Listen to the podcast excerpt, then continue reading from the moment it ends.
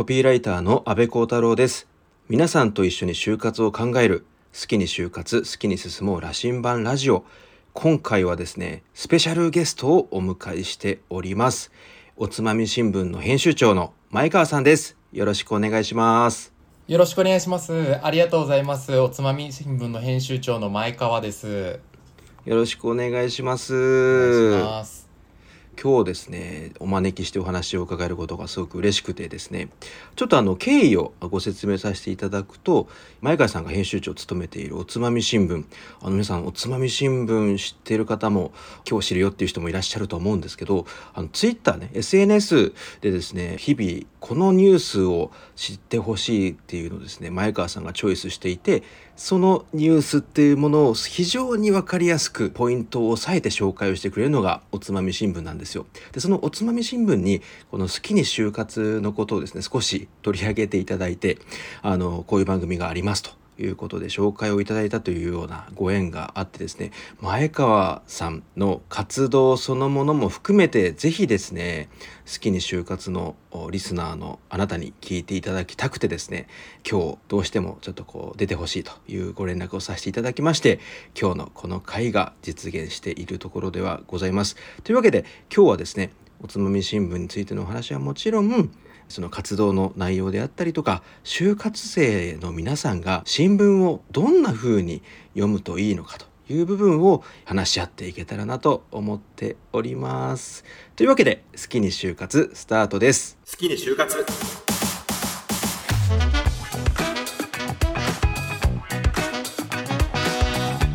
きに進もう羅針盤ラジオ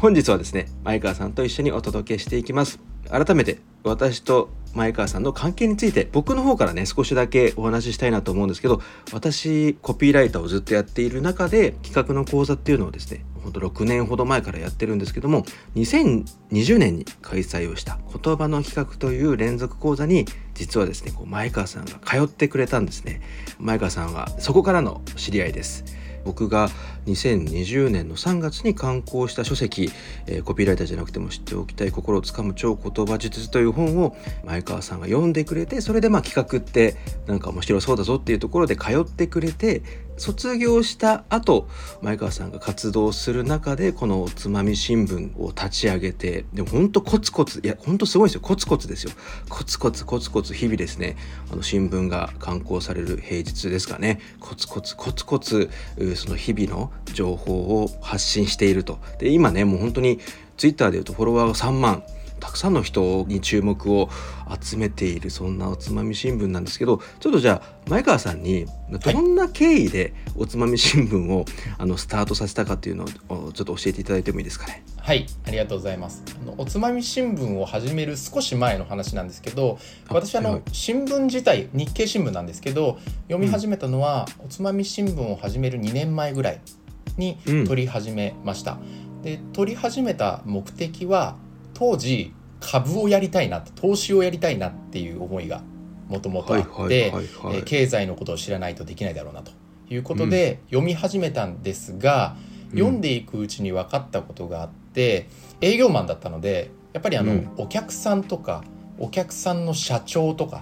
っていう方とお話をする時にすごくこう話の種になることが多かったんですね。うん、でなのでまあ投資っていう目的もあったんですが実はやっぱり人と話す時に新聞ってすごく役立つものなんだなっていうのをそこで認識したんですが中身結構難しくて。あね、やっぱり経済ってずっと昔から続いてるものなんでやっぱり文脈もありますし、よくわからん言葉もあると。うん、これもっと広がったらいいのにと思ってる反面やっぱり難しさもあるなと悩んでいた時に、えー、言葉の企画の自分で企画するっていうところとリンクして作ろうとなった。感じですね。なるほどあの私もですね新聞の内容すべてをサクサク分かるわけではないというか時に知らない用語が出てきたりとか調べないといけなくて若干ね難しいなと思うこともあるんですけど、ね、前川さんもじゃあそのなんかちょっとこの面白いしすごく新聞を読むことは自分の血肉になるなというかあの情報を吸収できるなっていうのがあるけどちょっとその届け方というか伝え方はなんか企画というか届け方がなんかあるんじゃないかなっていうのは思われてたんですね。そうですねやっぱりもう文字だらけですし、やっぱりあの細かいところまで説明要はプロ向けって言ったらあれなんですけど、うん、本当によく分かってる人が読むとあのしっかり分かる内容ではあると思ったんですけど、そこまでいかない人が読むと何言ってるか分かんないんでちょっと深く読み込めないみたいな側面があるなと思ってたっていうのがありますね。なるほどな。じゃあそこでどういうふうにすると若い世代の方を中心にしつつこの新聞のなんか魅力良さっていうものを伝えていけるのかなっていうところでおつまみ新聞さんのですねツイッターの紹介のところにはですね絵本みたいな新聞をお届けしていますっていうふうに書いてるんですけど時にイラストを用いつつ文章も簡潔にしてね分かりやすくしているんですけどそういうスタイルにしていくことはやりながら模索していったんですか？そうですね。やりながら模索をしていて、まあ、一番最初は、うん、あの絵をトップにつけるっていうのはただの思いつきで始めたんですけれども、うんうんうん、やってみたらいろんな方から一番最初に記事に関係する可愛いイラストがついてることによって、うん、何の記事かっていうのがグラフィカルに分かった状態で簡単な文を読めば内容が入ってくるっていうこう絵が入り口になってることによってより中身が分かりやすいっていう話をいただいたのでなるほど。これだというところですね。あのぜひですね今スマホを持たれてる方はねちょっと聞きながらでもこのおつまみ新聞さんの、まあ、ツイッターをねあの開いていただけたらと思うんですけど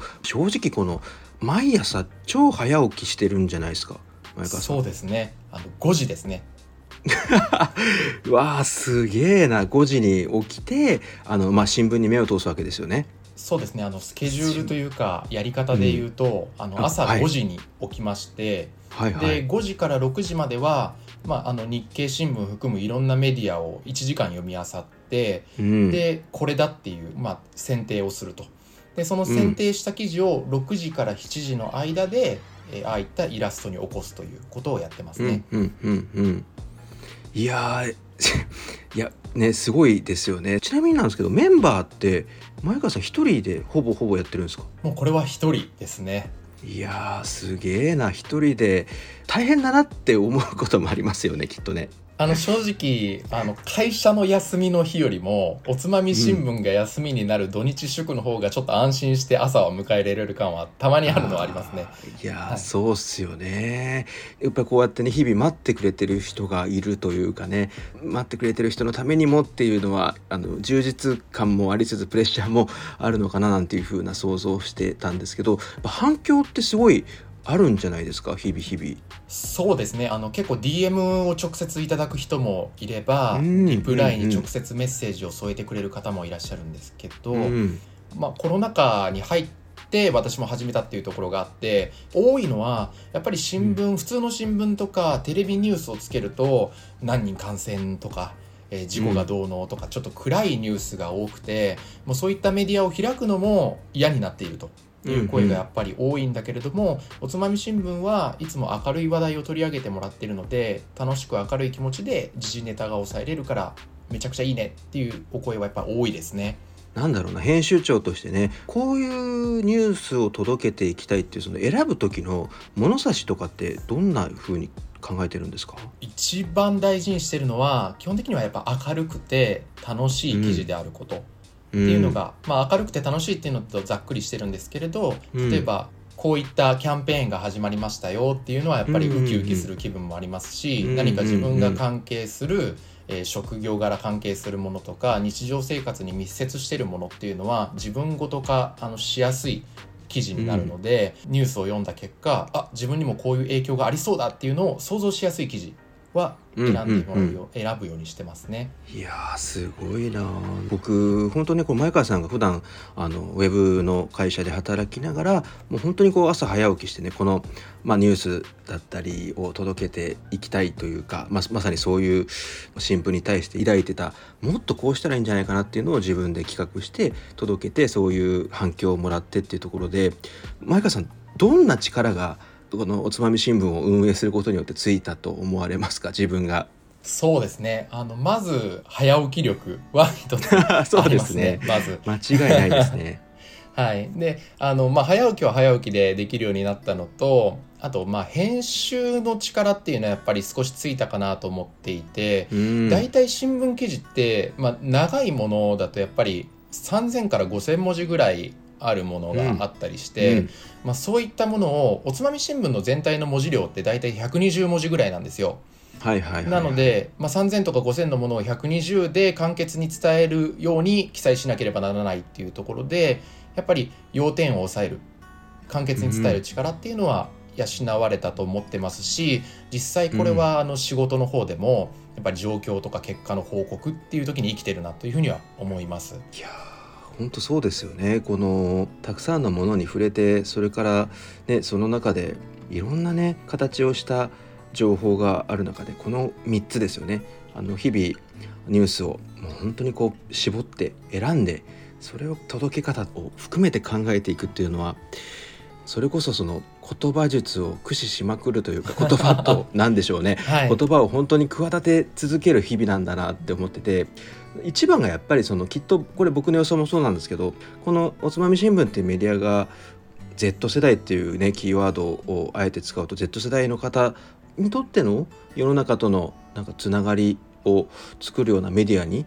前川さんしていこうとしてるのかなと思ったりもするんですけどなんかそういうこうしていきたいとかってあったりしますか？どんなメディアにしていきたいかみたいな。そうですね。あの今まさにおっしゃっていただいた Z 世代と呼ばれる、まあ、まだあの、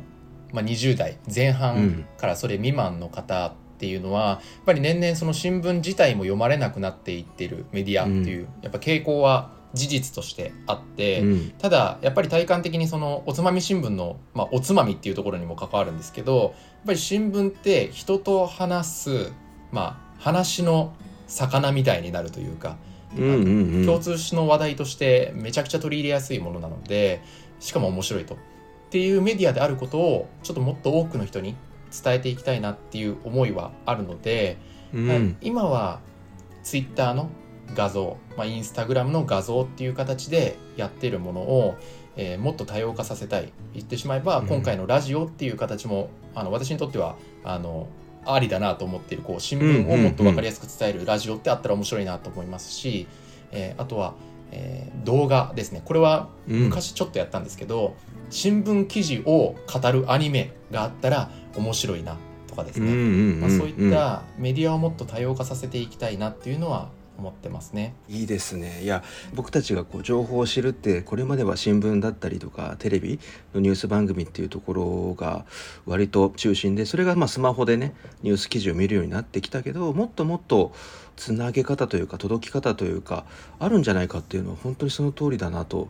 前川さんの話を聞いて思いました。好きに就活好きに進もう羅針盤ラジオ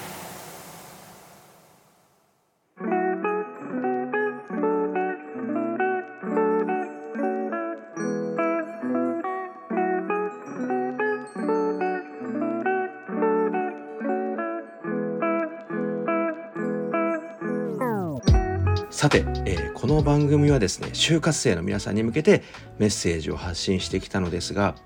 よくね就活を始めるとなんか新聞を読みましょうとかあの新聞をみんな持ち歩いてねみたいなこととか言われると思うんですよ。で僕の時僕が就活をした時もそんな話をされたことがあってで正直な話をするとまあ就活中に新聞をまあ、実家が購読してたんでね読むようにはしてたんですけどでも長続きしなかったというかなかなかずっと読むのって大変だなってやっぱ思ってたんですよ。その時はねおつまみ新聞さんもなかったんで新聞新聞を読むことと就活ってどういう関連があったりどんないいことがあるのかなっていうことをおつまみ新聞の編集長前川さんと考えていけたらなと思っております。引き続き前川さんよろしくお願いします。よろしくお願いしますでね、あのー、まず最初に伺いたかったのが本当今ね就活生の方とかって、まあ、SNS だったりとか、まあ、もちろんテレビを見る人もいるでしょうしいろんなメディアでねいろんな情報に触れている中で新聞を読むことによって若い世代の、まあ、就活生の方だったりはどんな力が養っていけるっていうふうに前川さん思います？新聞読むことで、まあ、養える力っていうのは、うん、これもあくまで体感なんですけど、まあ、新聞って基本的には身の回りのこともしくは経済のことを語っているもので、うん、街中に出て普通にこう買い物してたりとか友達と遊んでたりする時にいろいろな視界目に飛び込んでくるわけですよね。例えば、あのまあ、そういった目に飛び込んできたものに対して大体これ新聞で見たことあるなっていうのがやっぱり感じることって多くて。まあ、例えば、まあ、ちょっとちらっと耳に入ってくるニュースとして家が全然建たないよっていう話がちらっと上がってきた時に、家が、うん、えー、建てるのがちょっと値段が高くなってるよって話を聞いたとしたらそれは今木材自体の値段がウッドショックで上がっているんで、うん、木の調達が難しいんだろうなとか、うん、えー、そこで値段が上がっているんだろうなって言ったような、こう新聞記事が頭に入っていることによってちょっと物事を深掘りして思考する癖がつくっていうのはありますね。なるほど確かにそうですよねなんか街中で誰かが話していることだったりとかもちろんねあのテレビで何かの話題が出た時に、まあ、確かにこの前新聞でその木材のねニュースがあったなだとか生産量が上がってるよねとか下がってるよねとかなんかここの経済でいうと今この業界が盛り上がってるらしいんだとかっていうなんか自分の中で紐づくことができるからそれこそその思考を深掘りすることもできるし少し本当に世の中を俯瞰してちょっとこう離れたところから全体の様子っていうものを見れるっていうのは今前川さんの話を聞いてなるほどなと思ったんですよ。というのも就活の面接とかってもちろんいろんな対策をして臨むと思うんだけど世間話的なことになった時にあそれってあのことかみたいなね。そういう時にねあの新聞でちらっと読んだあの記事のことかななんていうふうに思えたらなんかこう説得力つきますよね。発言一つ一つね。違いますね。ね世の中とあが起こってることと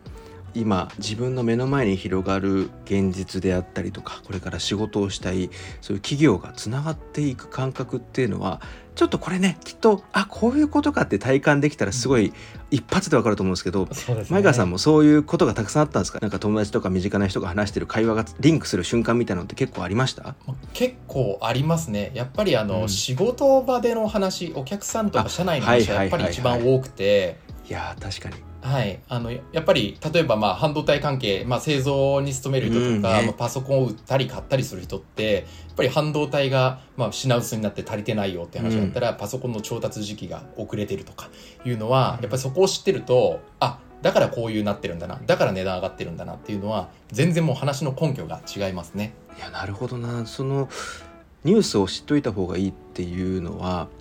日々起こることまあ社会人の方であればね日々の仕事のいろんな状況だったりとか起こりうる出来事に対してちょっと予測できるというかね今こういうことだからこうなってるんだなっていう説明ができたりとかロジックみたいなものがね自分の中に生まれてくるとちょっとなんか信頼できる人だったり頼りがいがありそうだなっていうふうに思ったりもするからそういう情報を自分の中で構築していくことの重要性を感じたんですよ。でねあの前川さんにもう少しだけ深掘りして聞きたいのが、はい、今ねやっぱりそのコロナ禍における就活っていろいろやっぱりそのあの新聞記事にもなってると思うんですよね。就活のね採用人数がちょっと減ってしまってますとかね、はい、この業界は採用ストップしましたみたいなこととかっていうのもきっとニュースになってたなっていうふうに思うんですけど、はい、コロナ禍の就活に関して前川さん思うこととかってあります？まず一番大きなところとしては、うん、そもそもこう面談での面接ができなくなってるところが多いっていうのは、うんね、はい一つポイントだなと思っていて、うん、やっぱり人間性が伝わりづらいって就活生も感じてると思うんですけど、うん、逆に面接をする側もやっぱり同じように思っていて、うん、向こうの本当に思っていることとか本当に聞きたいことっていうのが、なかなか探りづらい状況になっているっていうのは、ややっぱり感じていますね。うん。ただあのまあウェブ面談ってやっぱり合理的というか情報をこうやり取りしたりだとか情報交換するっていうところには向いてると思うんですけどやっぱり人と人とのこう対面というかあったかい会話っていうんじゃあれなんですけど人間性で話すみたいなところはやっぱりまだ難しいなと思っていて、うん。だから多分あのインターンから取りたいっていう話が多かったりだとか、リファラルで社員からの紹介で取りたいっていう声が今多いんだろうなとは思っています。ああまさに今あの新聞でこう見聞きした情報だったりと今世の中の傾向みたいなものが結びついた瞬間を前川さんがそんな風に紐付けて話してくれたなという風に思ったんですけどそうですよね。オンラインでね、えー就活を進めていくことによってちょっとやっぱりその人の中身だったりとか考えてる感じてることをもちろんわかるんだけど少し深掘りしづらい中で少しでもその人のこと知りたいっていうことでね就活インターンやったりとかねそういう紹介でとかっていうのが増えてるっていうのはなんかすごいそうだなって思ってて僕本当にねおつまみ新聞って就活生の方が、まあ、新聞をやっぱりその日々買うこと購入して読むって若干そのお金的にも負担になっちゃうっていう人もいらっしゃるかもしれないしその中でおつまみ新聞から入るのはすごいいいなと思っててでそのつまみ新聞で読んで気になることはあ自分で調べてみたりとかすればなんかより世界が広がっていくなっていうふうに思うんですけどはい。前川さんから今就活してる人にメッセージだったりとか最近こういうニュース熱いよねみたいなことでもいいんですけど伝えたいことっていうのはあったりしますか？まあ、一つやっぱり思うのは、能動的に動ける人かどうかっていうのをやっぱり見られてるなっていうのはやっぱり思っていて、まあうんうんうん情報を自分で取りに行ける人っていうのは一つ大きな差別化になるよっていうことを、えー伝えたいっていうのはあります。まあうんおつまみ新聞っていうのはあの毎朝勝手にタイムラインに流れてくるものではあるんだけども、おつまみ新聞を見に行く新聞を見に行くっていう行為をしてやっぱり初めて入ってくる情報なのでそれを知ってるのと知らないのではやっぱりいろんなところが変わってきていて、まあ、面接で話す時にもその話を深掘りできるかどうか反応できるかどうかっていうところも大きな枝分かれになる部分だなとうん。思いますし就職してからも同じですね。うん、自分から情報を取りに行く人でいようっていうのはまあそれ全てのね就活生に対してそう興味を持って自分の中に生まれるクエスチョンマークみたいなものを元にもっと情報を探っていこうよスコップみたいなもので掘っていこうよっていうのは本当その通りだなと思ってて、僕がおつまみ新聞を読んでいる中で言うと世の中が今2020年21年とまだまだちょっと変化の途中というかこれから変わっていきそうな中でいろいろこう企業の活動としてこの変化っていうものに対してこういうようなあ打ち手をやりますだったりとかこんな風に業界が動いてますっていうその変わり目に対しての動きだったりとか状況を伝えるニュースがおつまみ新聞も結構多いななんて思ったりもするんですけど、はい、最近前川さんが注目しているうニュースだったり全然業界とかでも何でもテーマでも何でもいいんですけどはい。最近注目しているテーマだったりはあったりしますか？そうですね。あの私も注目してますしおつまみ新聞ってアンケートも取ってたりするので、まあ、あのどの記事が今日面白かったですかっていうのをやるんですけどやっぱりそこで反応の傾向がとても強いのはいわゆるやっぱり働き方が大きく変わっているっていうところはとても反響があって例えば直近だとですね10 11月の30日のニュースで、えー週4勤務っていうのがアメリカではかなり強く提唱されてますよっていうのがあってあれなんかすごくえー反応があったんですけどやっぱりまあそもそもその記事が出たっていうのは今人材がまあ不足していて、まあ、コロナでやらないといけない業務もやっぱり増えていて、どうしても人材が売り手市場要は面接に行く人がやっぱりちょっと上からじゃないんだけれども立場としては強い、選べる状況になっているっていうのが、うん。まあ、今日本にも少しあのまだ残っていると思うんですけれども、うん。まあ、そういう状況にあると。会社は優秀な人材にうちに入ってきてほしいかっていうのを、いろんな施策でやっているっていうのはやっぱり面接行く側からすると結構嬉しいニュースが多くて反響は多いですね。いや面白いですね。そういう働き方を注目している人そういう情報っていうものを見ている人っていうのが多いっていうのはなんか今だなっていうふうに思ってていろんなこう選択肢がねコロナにおいてリモートワークだったり就職するかしないかだったりとかそれこそね東京都心に住んでるのか地方に、え移住しようみたいなことも、ね、含めて人が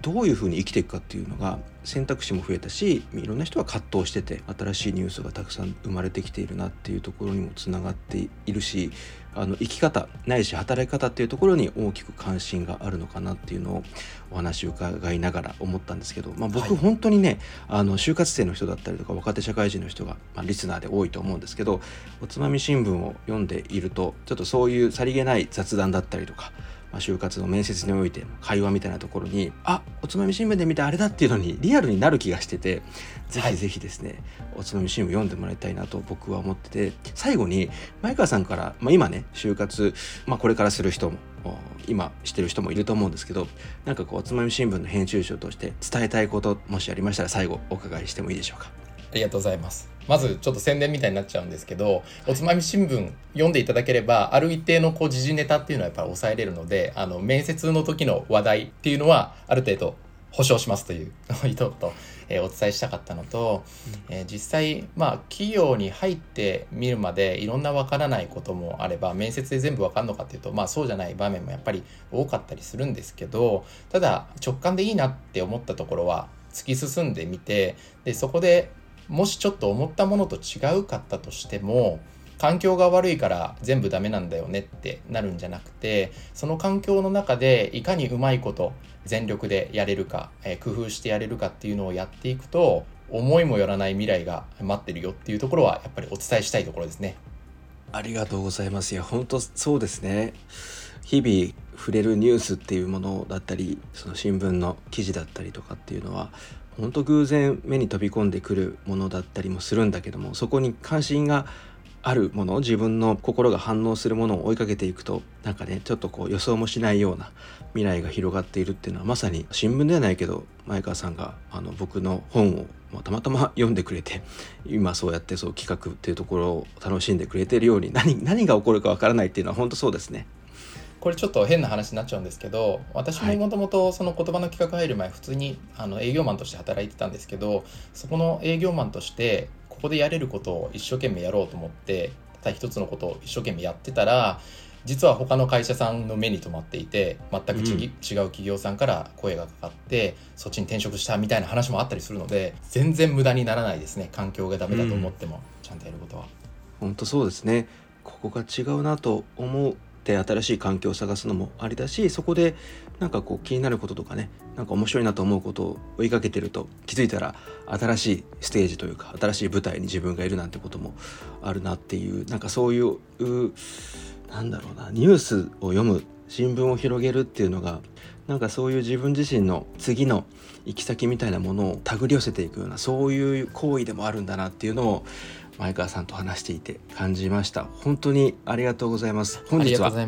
おつまみ新聞の編集長の前川さんにご出演いただきました。改めまして前川さん本当にありがとうございました。本当にありがとうございますえー、番組ではですねリスナーの皆さんからのお悩みやメッセージご感想を募集しております、えー、オーディのメールフォームからのメッセージやツイッターでのねハッシュタグ好きに就活をつけたツイートも募集しております。そして私に直接聞きたいことがある方この番組にご出演いただけるよという方もしいらっしゃいましたらメッセージお待ちしております。就活生の人がねよく新聞を読むといいよっていうあのアドバイスの意味が